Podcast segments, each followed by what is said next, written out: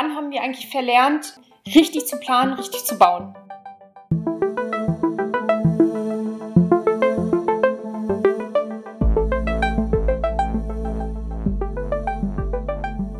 Herzlich willkommen in der zweiten Staffel Simplicity einfach bauen, dem Podcast, der die Komplexität unserer Baukultur beleuchtet und hinterfragt. Mit Unterstützung von KS Original suchen wir in unserem Podcast Simplicity einfach bauen nach Antworten und Lösungen. Wir, das sind Rebecca Pottgüter und ich, Rolf Mauer. Heute sprechen wir mit Dilek Ruf. Sie ist Gründerin und Geschäftsführerin des Büros BBU Projekt in Hannover. Seit März 2022 ist sie zudem Landesvorsitzende des BDA Niedersachsens und seit 21 auch im Beirat Innenstadtdialog Hannover tätig. Ich durfte sie beim Workshop zur Suffizienz im Wohnungsbau auf dem Klimafestival Düsseldorf im letzten Jahr bereits kennenlernen. Das persönliche Kennenlernen war dann auch der Grund, sie heute in unsere Podcast-Reihe einzuladen und mit ihr zu sprechen. Denn Frau Ruf, Bauen und Maß halten ist ein Thema, das Ihnen ja sehr am Herzen liegt. Weshalb? Ich glaube, das kann ich äh, sicherlich daraus begründen, dass ich mittlerweile mehr als 20 Jahre in diesem Beruf arbeite und feststellen muss, dass im Grunde genommen dieses Umgehen mit dem, was wir da bauen, ähm, ob das jetzt Bauvorschriften sind, ob das unsere Ansprüche sind, ob das Gesetzgebung ist, aber auch natürlich auch der, der eigene ähm, Blick auf, äh, auf das Bauen als Gesellschaft, ähm, dass das im Grunde genommen zunehmend Auswüchse erfährt, die ich in vielen, vielerlei Hinsicht sehr fragwürdig finde. Und wir sehen, dass im Grunde genommen auch genau daraus wir uns in äh, vielen Themen in Sackgassen katapultiert haben. Also wenn Sie alleine dieses Thema Bauen im Bestand sich anschauen, was das bedeutet und womit wir da zu tun haben, dann ähm, muss man sagen, gibt, wird es dafür keine guten Lösungen geben, wenn wir nicht das, was wir da an an äh, Vorschriften, an Ansprüchen formuliert haben, äh, wenn wir die nicht äh, hinterfragen und kritisch hinterfragen und auch ähm,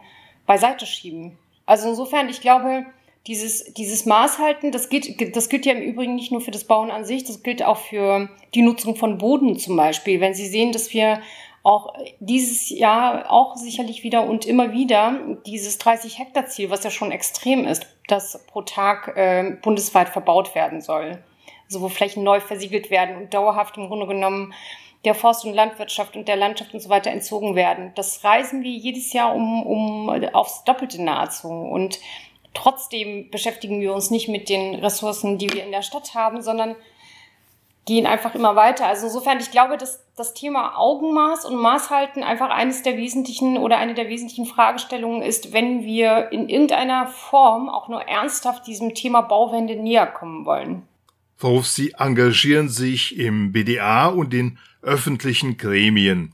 Wie wichtig ist Ihnen Ihr Beitrag zur Meinungsbildung bezüglich Fragen des Städtebaus und der Architektur? Sollten Planer generell in der Gesellschaft wahrnehmbarer sein? Ich denke schon, dass wir als Planende ähm, letztendlich auch einen Beitrag dazu leisten können, dass diese Diskussion sich sowohl im politischen Raum als auch ähm, in, der, in der öffentlichen äh, Wahrnehmung, als auch in, also in unserer Gesellschaft, als auch dann auf Verwaltungsebene, in der Bauwirtschaft und so weiter, dass wir dort Lösungen gemeinsam besser entwickeln können. Also insofern, natürlich ist es mir wichtig, dass mein Berufsstand äh, gehört wird, dass, dass das, was wir im BDA entwickeln, in anderen Verbänden entwickeln, in den Architektenkammern entwickeln, aber auch in den Universitäten und Hochschulen an klugen Ideen entsteht, dass das natürlich auch in die Öffentlichkeit getragen gehört.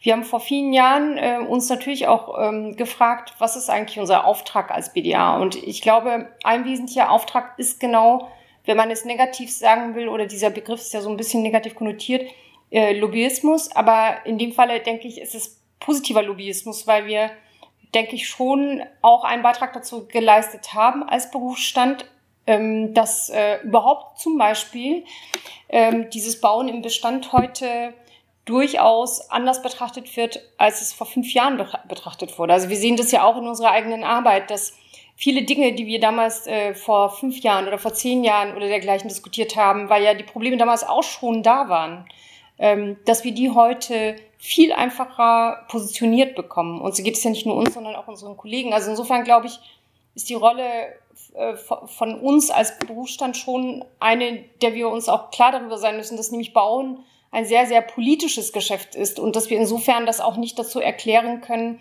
dass wir uns untereinander nur einig sind. Sie haben vorhin schon äh, das Thema Bodenversiegelung angesprochen. Ähm, auch hier ist es wichtig, Maß zu halten. Gleichzeitig ist das ja in Bezug jetzt auf den Wohnraumbedarf in Deutschland ein Grunddilemma, in dem wir stecken beim Wunsch nach einfachen Bauen. Dieser steigt nämlich ähm, seit Jahrzehnten und wird nicht gestillt. Ende 2021 gab es in Deutschland nach Angaben des Statistischen Bundesamtes 43 Millionen Wohnungen. Im Vergleich zum Jahr 2011 ist das ein Plus von 6 Prozent. Wie lässt sich dieses Wachstum mit dem Suffizienzgedanken unter einen Hut bringen? Ja, also da kommen wir eigentlich nochmal äh, zu Ihrer ursprünglichen Frage zurück. Kann es eigentlich ähm, neue Lösungen geben, ohne dass wir unsere Anforderungen auch überprüfen müssen? Also technische Anforderungen, Sicherheitsanforderungen, aber eben auch das, was man sozusagen als, als ähm, persönlichen Status für sich formuliert hat. Und ich glaube, ähm, es gibt ja Lösungen, ähm, die darauf abziehen zu sagen, okay, also wie kann Wohnen auch neu gedacht werden? Kann ich zum Beispiel den persönlichen Raum maximal minimieren und dafür ähm, gemeinschaftliche Nutzungen etablieren? Gibt es ja vielfältige Projektbeispiele. Ich glaube im Übrigen, dass das sehr, sehr gute Beispiele sind, aber dass sie nicht skalierbar sind, weil äh, sicherlich auch dieses weil ja Wohnen eben nicht nur etwas ist, wo man sagen kann, ja, das ist, ähm, das ist so ein, so ein Ablauf, sondern es ist eben etwas sehr Privates, es ist auch ein Narrativ, äh, es hat einfach eine ganz große Vielschichtigkeit. Wie kann man dieses Dilemma beheben? Äh, in gewisser Weise löst es sich ja selbst. Äh, wenn Sie sehen, in, in den Ballungsräumen ist es eben dann nicht so, dass dieser Pro-Kopf-Flächenverbrauch bei 48 äh, Quadratmetern oder dergleichen ist, sondern dass es durchaus auch vorkommt, dass Familien, auch wenn sie wachsen, Paare ziehen in Wohnungen auf 60 Quadratmetern, die Kinder kommen hinzu und, und, und, und die wohnen dann immer noch auf 60, 70 Quadratmetern, weil der Wohnraum schlichtweg nicht verfügbar ist und der Wohnraum, der verfügbar ist, nicht leistbar ist. Also insofern löst sich dieses Dilemma natürlich ein Stück weit aus sich selbst heraus, weil schlichtweg äh, die, die äh, Ressourcen nicht da sind und äh, natürlich auch gerade in den Ballungsräumen die ähm, Nachfrage viel, viel höher ist als das Angebot. Ich, ich denke, dieses, äh, die Frage dessen, warum ist eigentlich unser, unser Pro-Kopf-Flächenverbrauch so massiv gestiegen, das hat natürlich nicht nur damit zu tun, dass wir alle egoistischer geworden sind, sondern dass es ja einfach eine deutliche Zunahme auch an Single-Haushalten gibt. Das heißt, es ist natürlich auch eine, ein Bedarf, der aus einer gesellschaftlichen Realität und Veränderung heraus entsteht, ähm, mit der wir auch umgehen müssen. Also sprich, die Anzahl der Single-Haushalte, also Hannover ist ja zum Beispiel auch die, ähm, die sozusagen äh, bundesweit äh, auf Platz eins rangige Stadt der, der Single-Haushalte. Wir haben mehr als 50 Prozent Single-Haushalte. Das äh, führt natürlich auch einfach zum veränderten Bedarf. Also insofern, wenn man, glaube ich, das so überlagert, gibt es da, glaube ich, so nicht die eine Lösung zu sagen, nee, ist es, weil wir alle irgendwie mehr wollen, sondern weil sich unsere gesellschaftliche Zusammensetzung einfach, unsere Haushalte haben sich massiv verändert. Hm, ich denke, wir können, äh, wir können dieses Thema auch gar nicht so rein im äh, Privaten lösen. Also der, der Wohnraumbedarf ist, ist natürlich ein sehr äh, ähm, heftiger, weil ähm, wir auch über Jahrzehnte im Grunde genommen keine bodenpolitischen Maßnahmen ergriffen haben. Also es ist schon auch ein gesellschaftlicher Auftrag zu sagen, wie verändern sich unsere Städte, wie schaffe ich es eigentlich sozial durchmischte Städte zu zu haben? Wie gehe ich mit dem Gefälle auch Stadt-Land-Entwicklung um? Wenn wir zum Thema Leerstand kommen, ist es ja so, dass natürlich im ländlichen Raum der Leerstand, äh, die, die haben eher mit Leerständen zu kämpfen, während wir in den Metropolen im Grunde genommen äh, mit, mit überhaupt verfügbarem Raum zu kämpfen haben. Also ich, ich glaube, wenn man so in die Zukunft blickt, ist es natürlich sicherlich auch eine Frage, die man auch im Kontext äh, mit dem ländlichen Raum oder mit diesen es sind ja nicht nur ländliche Räume, sondern mit diesen abgehängten Kommunen und Städten, die Ressourcen haben, ähm, wo man auch diese Diskussion führen muss. Also wie kann man auch zum Beispiel infrastrukturell diese Region so gut anbinden, dass sie als Option wieder, wieder äh, näher rücken. Ähm, das, also Mobilität ist ja einfach eines der wesentlichen Themen, die sicherlich auch dazu beitragen würden, dass es so eine Veränderung auch äh, in der Attraktivität von, von Standorten gibt. Ähm, und, und das andere ist sicherlich, dass man ähm, über neuartige Wohnkonzepte nachdenken kann. Da glaube ich, ist leider die, die äh, Tragweite oder die Skalierfähigkeit äh, eingeschränkt, weil es schon auch abverlangt, dass man auch ein, eine gewisse Mentalität mitbringen muss oder ein gewisses Lebensbild auch hat, was, glaube ich, nicht viele teilen. Habe ich Ihre Frage beantwortet oder bin ich sehr ausgesch äh, nee. ausgeschweift?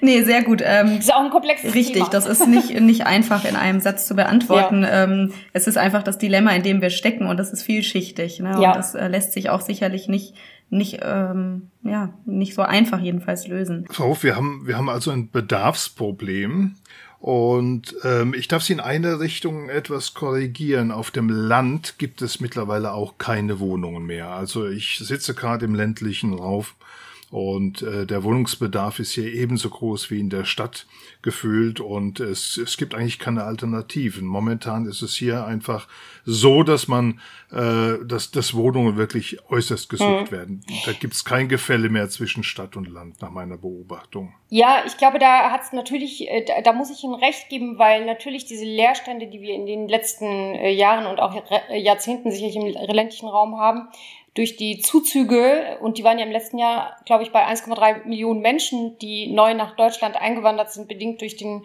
Russland-Ukraine-Krieg, ähm, das hat natürlich auch ähm, extrem dazu geführt, dass dieses Dilemma, in dem wir stecken, nochmals verschärft wurde. Ähm, aber vom Grundsatz her, wenn man jetzt ähm, schaut, vor sozusagen äh, dem Krieg, ähm, war es durchaus schon so, dass wir dort einfach Leerstände hatten. Wir hatten 2,2 Millionen leerstehende Wohnungen im äh, ländlichen Raum. Wobei man auch sagen muss, ländlicher Raum ist ja auch nicht gleich ländlicher Raum.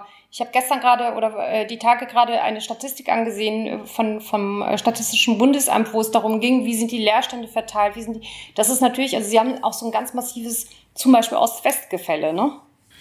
Äh, Frau Hof, Sie haben festgestellt, äh, wir haben ein Bedarfsproblem, aber wir wollen ja auch ein bisschen über, über das einfache Bauen sprechen. Und äh, uns stellt sich die Frage, wie müssen wir bauen, um weniger Ressourcen zu verbrauchen? Denn äh, der Architekt, der muss ja mit den Produkten haushalten, mit den Produkten bauen, die der Markt bietet.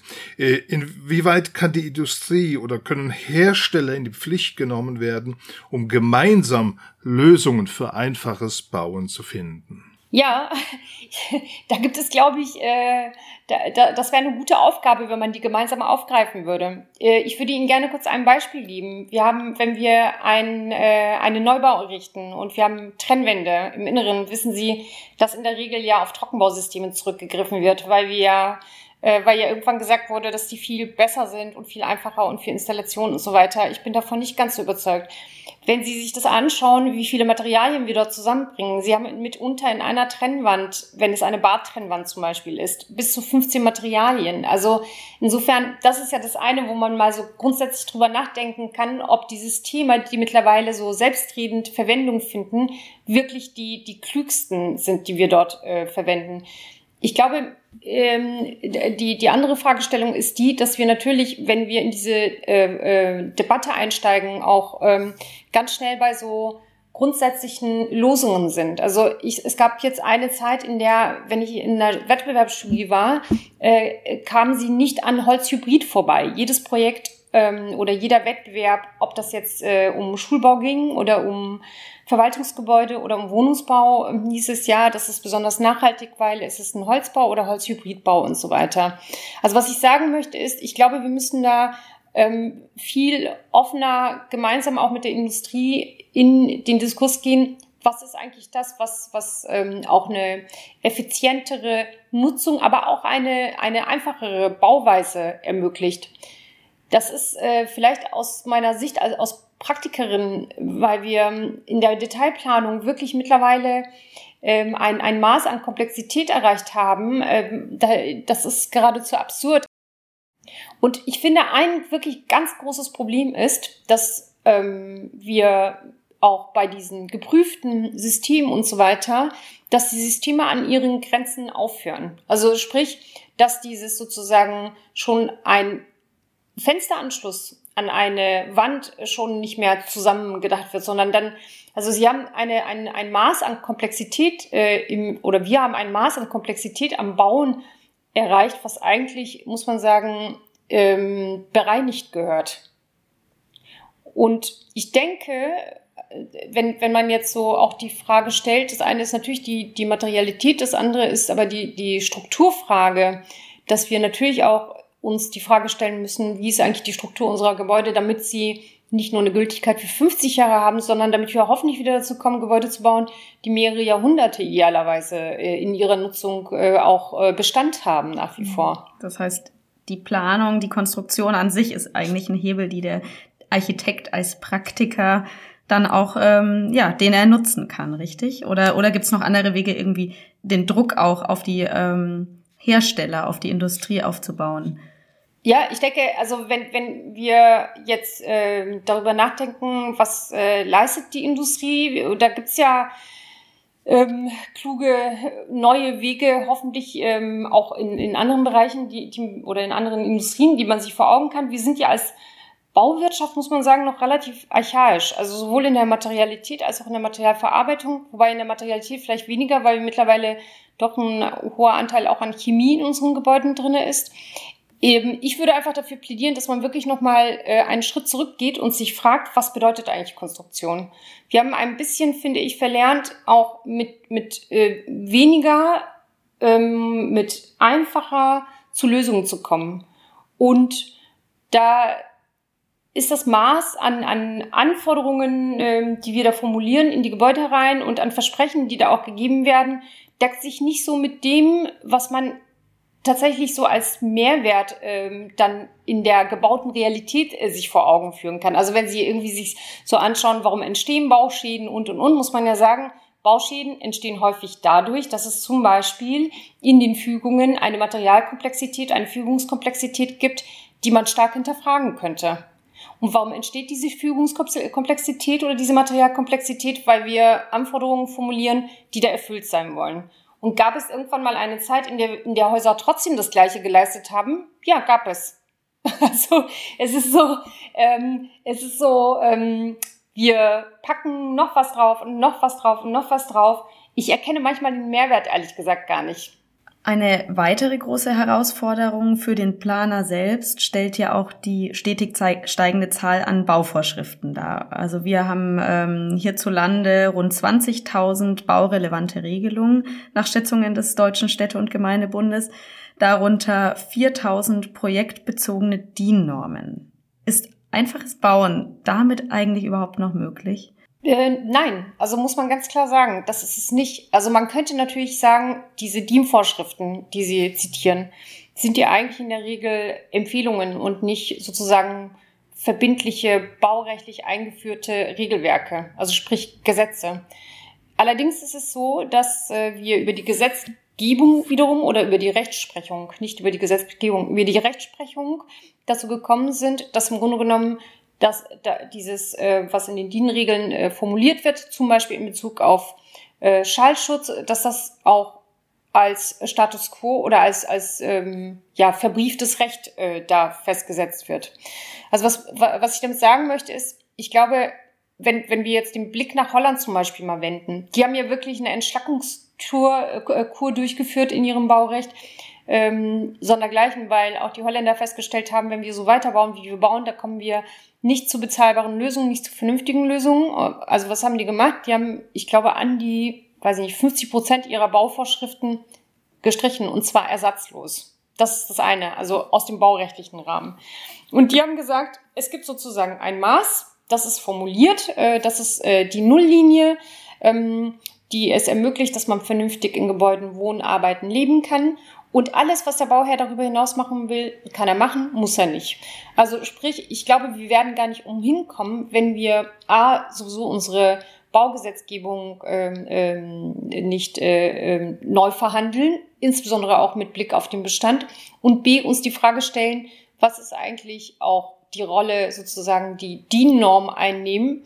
Wir werden nicht dazu kommen, einfacher zu bauen, wenn wir nicht auch diesen Diskurs kritisch führen und dort einfach auch wirklich entschlacken wir sehen, dass im Grunde genommen, das wird ja auch konstant fortgeschrieben und so weiter und so fort. Ähm, das ist sowieso auf der Planerseite äh, natürlich etwas, mit dem wir tagtäglich zu kämpfen haben, aber mit dem auch die ausführenden Unternehmen zu kämpfen haben und wo man sich auch wirklich die Frage stellen kann, wie sinnhaft ist das eigentlich? Also alleine, wenn Sie sich die Verschärfungen im Schallschutz anschauen, also wir haben mittlerweile einen Standard formuliert, wo wir im Grunde genommen jedes Nebengeräusch eines Nachbarn als totale Zumutung ähm, äh, letztendlich äh, äh wahrnehmen oder formulieren und wo wir Aufwendungen betreiben, um sozusagen uns gegen unsere Umwelt, gegen unsere In-Haus-Umwelt und, und unser Umfeld sozusagen abzuschotten, da betreiben wir einen immensen Aufwand. Und das ist ja in Summe mit all den anderen Dingen, die wir da im Brandschutz betreiben und in, in anderen Themen betreiben, ist es einfach etwas, wo man sagen muss, wenn man das nicht wirklich mal, wenn man da nicht mal ein weißes Blatt Papier drauflegt und sich mal kritisch fragt, was ist eigentlich wirklich das Maß ähm, an, an Schutzbedürftigkeit, das Maß auch an, an letztendlich Komfort, den wir, den jeder Einzelne in dieser Gesellschaft formulieren kann, dann glaube ich, ähm, können wir diese Debatte nicht zu einem wirklich guten Ergebnis führen oder zu einem relevanten Ergebnis führen. Äh, der Wille, unser Bauen suffizienter zu machen, bedeutet ja auch weniger zu verbrauchen, also mehr mit dem zu arbeiten, was schon da ist. Das ist natürlich Bestand ein bisschen schwierig. Sie haben ja gerade Beispiele gegeben. Wie einfach ist es denn, äh, im Bestand zu bauen in unserem Land? Äh, im Bestand zu bauen ist in unserem Land leider überhaupt nicht einfach. Also wir sehen, wir, wir arbeiten als Büro sehr viel im Bestand und in dem Moment, in dem Sie im Grunde genommen als Bauherr sagen, Sie wollen ein Bestandsgebäude in seiner Nutzung ändern, zum Beispiel ein leergefallenes Bürogebäude, das ist ja auch eine Diskussion, die wir führen. Wie verändern sich Arbeitswelten? Welche obsoleten Nutzungen äh, sind eigentlich da? Wie, wie, wie gehen wir mit diesen Leerständen um? Auch Kaufhäuser und, und, und. Da gibt es ja viele verschiedene Dinge. In dem Moment, in dem Sie beschließen, dieses Gebäude entweder in seiner Nutzung zu ändern oder ein bestehendes Gebäude ganz banal Dachgeschossausbau durchzuführen oder aufzustocken oder dergleichen, ähm, fällt der Bestand im Grunde genommen ähm, so weit zurück, dass er dann nach dieser Nutzungsänderung, nach dieser Umbau, nach dieser Aufstockung, äh, nach diesem Dachgeschossausbau das leisten können muss, was ein Neubau leistet. Das ist de facto nicht möglich. Selbst die Vorschriften, die Gebäude in den 2000ern erfüllen mussten, waren nochmal andere als die, die, die wir heute ähm, an sie richten. Das heißt, oder aus 2010 alleine so ein Thema wie Rettungswege. Ne? Das heißt, wenn Sie ein Gebäude aus 2010 anfassen, sind Sie ganz schnell dabei zu überlegen, wie schaffe ich den zweiten baulichen Rettungsweg, wie mache ich das, wie mache ich dies. Also sprich, ähm, Bauen in Deutschland wird eigentlich maximal erschwert. Das muss ich einfach so aus der Praxis heraus feststellen. Und ich muss auch feststellen, dass wir auch insbesondere seit, ich bin jetzt seit ähm, etwas mehr als 20 Jahren im Job und dass jedes Jahr im Grunde genommen eine weitere Verschärfung hinzukommt. Wir haben keine Toleranz für den Bestand. Die, die ist uns irgendwie abhanden gekommen. Das ist der eine Teil. Der andere Teil ist natürlich auch, dass Sie hatten ja vorhin gefragt, Nachhaltigkeit oder architektonischer Anspruch. Ähm, ich, und, und, und auch das ist eine Debatte, die wir führen müssen, weil wir natürlich es ähm, auch beim Bauen dazu geführt haben, dass wir so ein Stück weit, wie soll ich sagen, so eine Fast-Fashion-Mentalität auch ins Bauen übertragen haben. Was möchte ich damit sagen? Dass wir im Grunde genommen Architektur auch so ein Stück weit als sozusagen so eine Trendgeschichte lesen und das Gebäude abgeurteilt werden, ach, das ist hässlich und, und äh, das passt nicht und so weiter. Auch das ist im Übrigen eine ganz äh, große Debatte, die es dem Bestand wahnsinnig schwer macht, seine Gültigkeit zu bewahren. Also man, man muss schon ähm, als, als ähm, auf, auf Investoren treffen, die im Grunde genommen ähm, so weit bereit sind, äh, auch, auch Vertrauen zu schenken äh, an uns Planende, zu sagen, okay, wir können dieses Gebäude in, in die nächste Ära überprüfen. Also einmal im Grunde genommen so diese geschmäcklerische Debatte, die ich wirklich unerträglich finde in manchen äh, Teilen, wo es dann heißt, es sind Bausünden. Also allein dieser Begriff Bausünde ist etwas, wo man sagen kann, was, was bedeutet es eigentlich? Das ist ja immer so sehr punktuell aus einer Zeit heraus äh, gesprochen, ähm, wo wir in den 70er Jahren wurden reihenweise äh, historische Gebäude, Jugendstilvillen, ähm, ähm, Renaissancegebäude und, und, und abgebrochen. Da würde heute keiner mehr auf die Idee kommen, das ernsthaft so zu tun. Ne? Und dann gab es eine Phase, in der die 50er Jahre Gebäude plötzlich als, als, ja, irgendwie nicht, als, äh, den man einfach die Schönheit abgesprochen hat. Also ich glaube, das sind eben diese zwei Ebenen, dass man auf der einen Seite eben die, die Frage der, der Baukultur und Architektur und ihrer Gültigkeit diskutieren muss sicherlich und auf der anderen Seite die Frage wirklich, äh, wirklich hart verhandeln muss, was kann man eigentlich dem Bestand zumuten. Und die ganze Debatte um Nachhaltigkeit, um auch die Schaffung von, von Wohnraum, um die Weiternutzung von Gebäuden, um Gebäude, die, die äh, aufgrund ihrer obsoleten Nutzung leer fallen, wie gehen wir mit diesen Ressourcen um, die können wir wirklich nur führen, wenn wir da einfach radikal Schnitte setzen, auch im Baurecht und im Planungsrecht im Übrigen auch. Und das ist so wichtig, weil ähm, das ja tatsächlich das Bauen im Bestand sicherlich einer der nachhaltigsten Planungsansätze ist. Und wir im Prinzip das ähm, ja das mehr fördern müssen und sogar vielleicht fordern müssen, also dass eigentlich immer mehr im Bestand gebaut wird. Gibt es denn, Sie hatten vorhin ähm, Holland angesprochen in Bezug auf auf Normen und Regelungen. Gibt es in Bezug auf Bauen im Bestand aus Ihrer Sicht Länder, bei denen wir uns dazu etwas abschauen können? Ja, ich glaube, also Holland ist ja ein Land, was im Grunde genommen das ähm, sein, sein Baurecht äh, extrem verschlankt hat. Da kann man sicherlich noch mal gucken und sicherlich auch noch mal äh, schauen, was ist, also welchen Effekt hat das äh, wirklich jetzt erzielt. Das ist ja, glaube ich, 2017, 2018, wenn ich mich nicht täusche, gab es diese Reform. Ich glaube, wir können aber auch auf andere Ebenen von, von Ländern wie ähm, Italien zum Beispiel lernen, die ja nun einen ganz äh, großen Bestand haben, mit dem sie umgehen und, und äh, den sie auch wirklich modern interpretieren und weiterentwickeln und weiterbauen auch. Und das, das ist natürlich auch schon eine Frage, glaube ich, wo, ähm, wo es vielleicht einfach eine andere, wie soll ich sagen, eine andere Mentalität auch da ist, ähm, wo einfach eine ob, ob jetzt aus einer ökonomischen äh, Zwangslage heraus oder tatsächlich aus einer anderen Verbundenheit heraus ähm, zum, zum Bestand, ähm, wirklich äh, überwiegen oder, oder äh, wirklich gute, gute Lösungen ähm, in Beständen auch ähm, realisiert werden. Also ich glaube, das eine ist wirklich so diese Normenflut. Äh, da sind wir vielleicht auch, vielleicht Vielleicht ist es auch eine sehr deutsche Eigenschaft, weiß ich nicht. Dass, dass wir, das hat ja auf der einen Seite was Gutes, weil wir natürlich einen Rahmen schaffen, der für alle verbindlich sein soll, der eine Vereinfachung nach sich ziehen soll und und und. Auf der anderen Seite führt das natürlich dazu, dass wir irgendwann ähm, ja dieses überbordende, dieses wir, wir fast tot verwaltende ähm, ähm, System irgendwie aufgebaut haben, das ja das stetig wächst und wächst und wächst.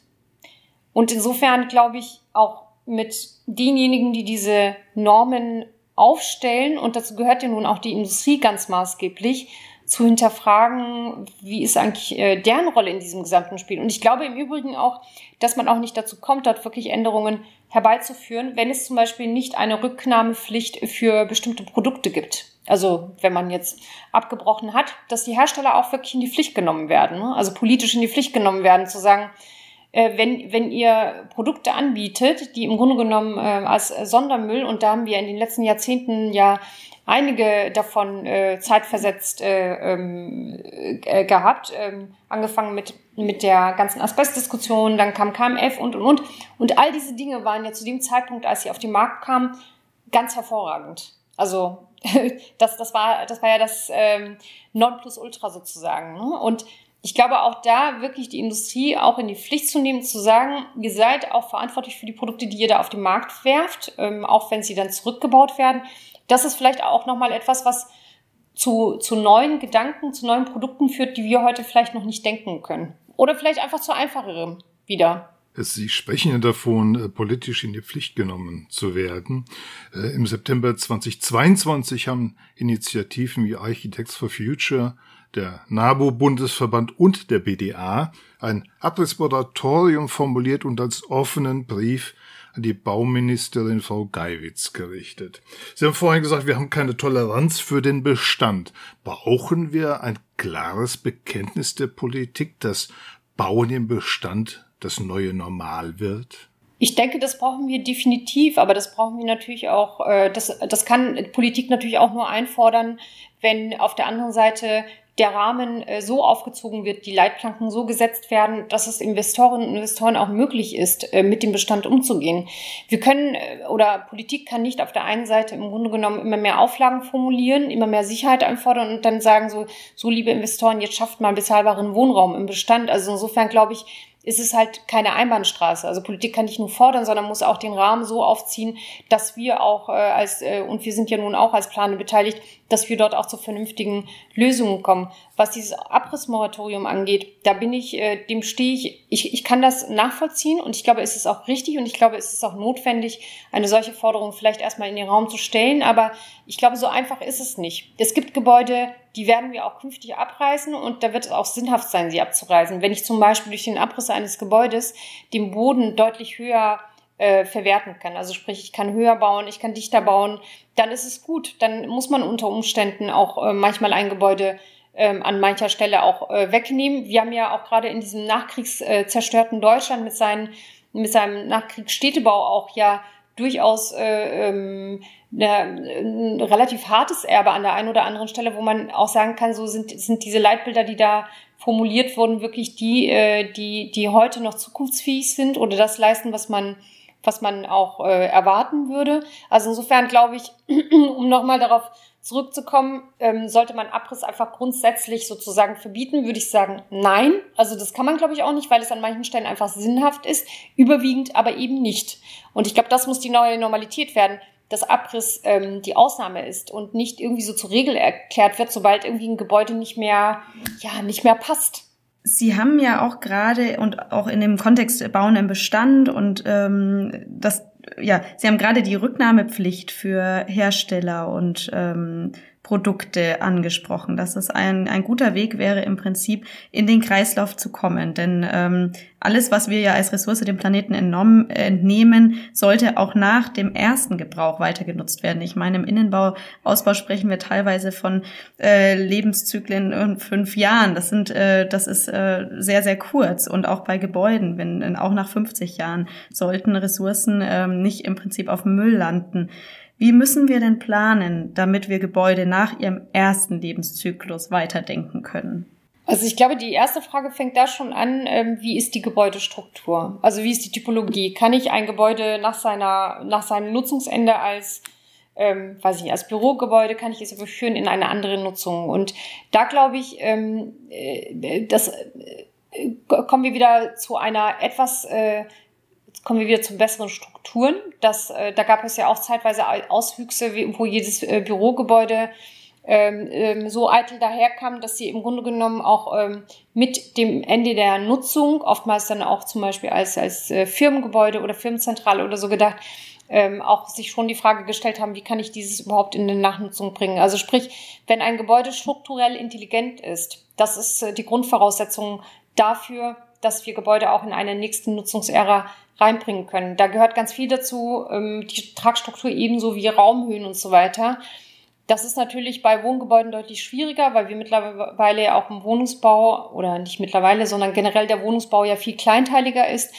Ähm, und wir sehen ja, dass es einfach viele Bürogebäude gibt. Äh, da haben wir auch Beispiele umsetzen können, die sie nach ihrem, äh, nach ihrer Nutzung als äh, Bürogebäude oder ergänzend eben auch durchaus dem Wohnen zuführen können. Das ist das eine. Das andere ist sicherlich, dass wir, äh, solange wir im Grunde genommen unsere Gebäude mehrheitlich als, als äh, mehr oder weniger Verbundkonstruktion ähm, erstellen, ist relativ, ähm, also mir leuchtet es nicht ein oder beziehungsweise ich habe dafür keine Lösung, wie wir es dann schaffen, Materialien ähm, sozusagen weiterzuverwerten. Also die, die berühmte Trockenbauwand, die ich vorhin zitiert habe. Die, und unsere Gebäude sind ja voll davon. Ne? Also das ist äh, kaum auszudenken, wie man diese Platten abschrauben soll und die Spachtel runterkratzen soll und die, die Abdichtungen da irgendwie von den Platten wieder runter bekommen soll. Es ist einfach schlicht nicht möglich. Also sprich, wir müssen, glaube ich, schon konstruktiv einfach deutlich entschlacken und deutlich einfacher werden, wenn wir überhaupt dem Gedanken folgen wollen, dass wir, wenn wir ein Gebäude oder sein, sein, sein, Innen, sein Inneres sozusagen irgendwann verändern wollen, wenn wir die Materialien überhaupt äh, dann irgendwie auch wieder einer zweiten Nutzung zuführen wollen. Das gleiche gilt ja im Übrigen auch für Außenwandkonstruktionen, die, die ja auch äh, stetig komplexer werden. Und ähm, da, da dieses Maß an konstruktiver Komplexität, das ist schon etwas, glaube ich, was man einfach stark hinterfragen kann. Deswegen ähm, ist das, was mich sehr bewegt, die Frage dessen, ähm, gibt es eigentlich monolithischere Bauweisen, die, die minder komplex sind, die trotzdem einfach leistungsfähig sind, was auch insbesondere den Wärmeschutz angeht. Also das ist eine, wo ich sagen würde, da müssen wir sicherlich ran. Äh, es wird ja viel darüber debattiert, ob man jetzt äh, Gebäudematerialpässe einführen soll und so weiter und so fort. Das, glaube ich, ist gar nicht die Lösung. Die Lösung ist, glaube ich, dass wir einfach auch in, in längeren Zyklen äh, vom, vom Grundsatz her äh, denken müssen. Wenn, wenn Sie, Sie haben das ja gerade erwähnt, wenn ein äh, Innenraum nach fünf Jahren im Grunde genommen wieder auf links gedreht wird. Und das ist ja wieder diese Fast-Fashion-Kultur, die da auch im, im äh, Bauen irgendwie Einzug gehalten hat. Dann kommt man eigentlich, also es gibt gar keine Amortisationszeit. Also das ist, die Materialien sind so kurz im Einsatz, dass man sagen muss, im Grunde genommen, ähm, äh, es ist gar keine, gar keine äh, vernünftige, ähm, also es ist vom Grundsatz her ähm, einfach äh, fraglich, ähm, wie wir heute zum Bauen äh, stehen und was Bauen auch bedeutet. Aber Frau Hof, wir wussten doch mal, wie das geht. Vor, Jahr, vor Jahrzehnten war doch einfaches Bauen die Norm. Was ist denn da schiefgelaufen? Es können, das sind mit Sicherheit Gut, ich bin befangen als Architekt, aber das sind doch nicht wir Architekten gewesen. Es sind doch die Anforderungen, die an uns herangetragen werden. Wie wichtig ist es denn, dass wir auch gesellschaftlich auf eine neue Einfachheit setzen? Ich glaube, das geht, also es wird überhaupt nicht äh, anders gehen. Und äh, Sie haben da schon völlig recht, äh, Herr Mauer. Äh, das sind nicht wir Architekten, die da sich diese, diese ganzen Dinge ausdenken, sondern es ist der Rahmen, es sind die Leitplanken, die da formuliert werden. Also ich möchte ein ganz einfaches Beispiel nennen. In den 2010ern, 2014 muss es ungefähr äh, gewesen sein, ist eine, eine, haben wir ja nochmal die Richtlinien verändert hinsichtlich dessen, wie ein Gebäude zu dämmen ist. Vom Grundsatz her finde ich das wirklich absolut richtig zu sagen, okay, wir müssen den Primärenergieverbrauch eines Gebäudes reduzieren. Und dann, was ist passiert? Wir haben im Grunde genommen die Gebäudehüllen hermetisch dicht gemacht. Was ist dann passiert? Ähm, es fing an zu schimmeln und, und, und. Und dann haben wir angefangen, Fensterfalzlüfter, Wandlüfter, Lüftungsanlagen und, und sogar in dem Wohnbau. Äh, sogar der Wohnbau war plötzlich einfach nicht mehr einfach nur ein Gebäude, in dem man wohnen konnte, sondern äh, dieses Maß an Technik hat auch da Einzug gehalten. Und das hat natürlich was damit zu tun, dass wir im Grunde genommen Zielsetzungen formulieren, die politischer Natur sind, die äh, sicherlich richtig sind, aber auf dem Weg feststellen, dass die Lösungen nicht zum gewünschten Ergebnis führen und nicht vom Grundsatz her neu denken, sondern einfach nur additiv irgendwas dazu ergänzen. Und solange wir dort sozusagen äh, nicht ansetzen zu sagen, äh, wir haben doch mal Gebäude gebaut, die haben aus 13, 14, 15 Materialien bestanden. Und sie haben ihren Dienst getan. Heute bauen wir Gebäude, das sind teils Ganzglasgebäude, wo sie ein Maß an Technik haben, die dann, dann noch eine Platin-Auszeichnung äh, äh, ähm, bekommen und so weiter. Und diese Gebäude wären ohne diese, dieses Maß an Technik und selbst wenn die mit grüner Energie eingespeist wird, nicht in der Lage, ihren Dienst zu tun. Also das ist so ein systemischer Fehler, ähm, wie wir Bauen begreifen. Und insofern glaube ich, ist es schon natürlich ein gesellschaftlicher Diskurs. Ich möchte damit auch nicht sagen, dass wir aufhören sollen zu forschen und dass wir, ähm, dass wir ähm, nicht, nicht vorandenken sollen. Ganz im Gegenteil. Aber ähm, wenn wir diesen, diesen Weg einfach stumpf weitergehen, ähm, alles technisch lösen zu wollen und nicht die Grundsatzfrage zu diskutieren, was da im Bauen schief läuft, äh, dann glaube ich, kommen wir auch nicht zu wirklichen Lösungen. Sie sehen das ja auch in der Diskussion um den Holzbau. Das mag ja schön und gut sein, aber letztendlich, wenn man sich die Frage stellt, ähm, wenn so ein Baum, den Sie quasi als Bauholz nutzen können, der braucht 80 Jahre. Und der WHO hat letztes Jahr eine Warnung rausgegeben, dass die Abholzung der Regenwälder so massiv zugenommen hat, wie seit Jahrzehnten nicht mehr. Und warum? Weil die Nachfrage aus der Bauindustrie einfach massiv gestiegen ist.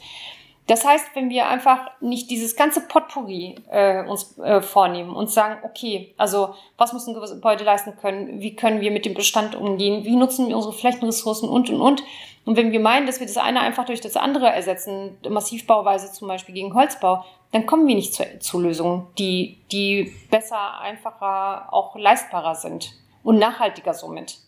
Ja, diese Rückbesinnung auf die Architektur, ähm, die haben wir auch in den vergangenen Folgen schon ähm, in vielen Gesprächen besprochen, dass im Prinzip die, die Architektur muss, ähm, muss die Lösungen oder sie muss funktionieren und man kann nicht alles äh, durch Technik ausgleichen, was, was wir an mhm. der Architektur verändern im Prinzip. Das ist äh, definitiv aus meiner Sicht äh, eine Fehlentwicklung, ja.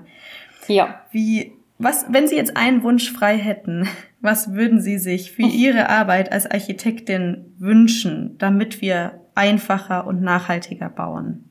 Ich glaube, ich würde mir wünschen, dass wir einfach auch 50 Prozent unserer Vorschriften ersatzlos streichen und ähm, bei den anderen 50 Prozent schauen, was ist zwingend notwendig, also must have und was ist nice to have, ähm, um wieder zu einem vernünftigen Bauen zurückzukehren. Also auch sowohl quasi im, im Sinne des, äh, der, der Diplom-Ingenieurin als auch im Sinne der, der Architektin zu Lösungen zu kommen, wo man sagen kann, ähm, es gibt ähm, für, für, die, für, die, für die überwiegende Anzahl der Gebäude, das sind unsere Alltagsbauwerke, wenn wir dafür Lösungen zu Lösungen kommen, die einfach sein können, das wäre das, wo ich sagen würde, das wäre einfach ein Riesenschritt nach vorne.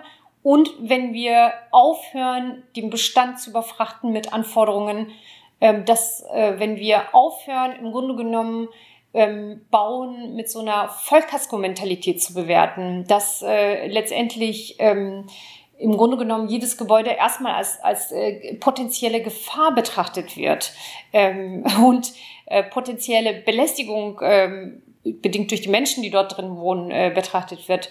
Wenn wir auch dort im Grunde genommen wieder zu einem kritischen und vernünftigen Maß zurückfinden können, wie wir auch als Gesellschaft als, als äh, äh, Nachbarn miteinander umgehen, wie wir als Gesellschaft mit unseren Ressourcen umgehen. Das würde ich mir wünschen. Einfach wirklich eine radikale Entschlackung. Und das Zweite, und das ist wirklich etwas, was, was mir so, was mich so sehr berührt, wenn ich durch unsere Städte fahre.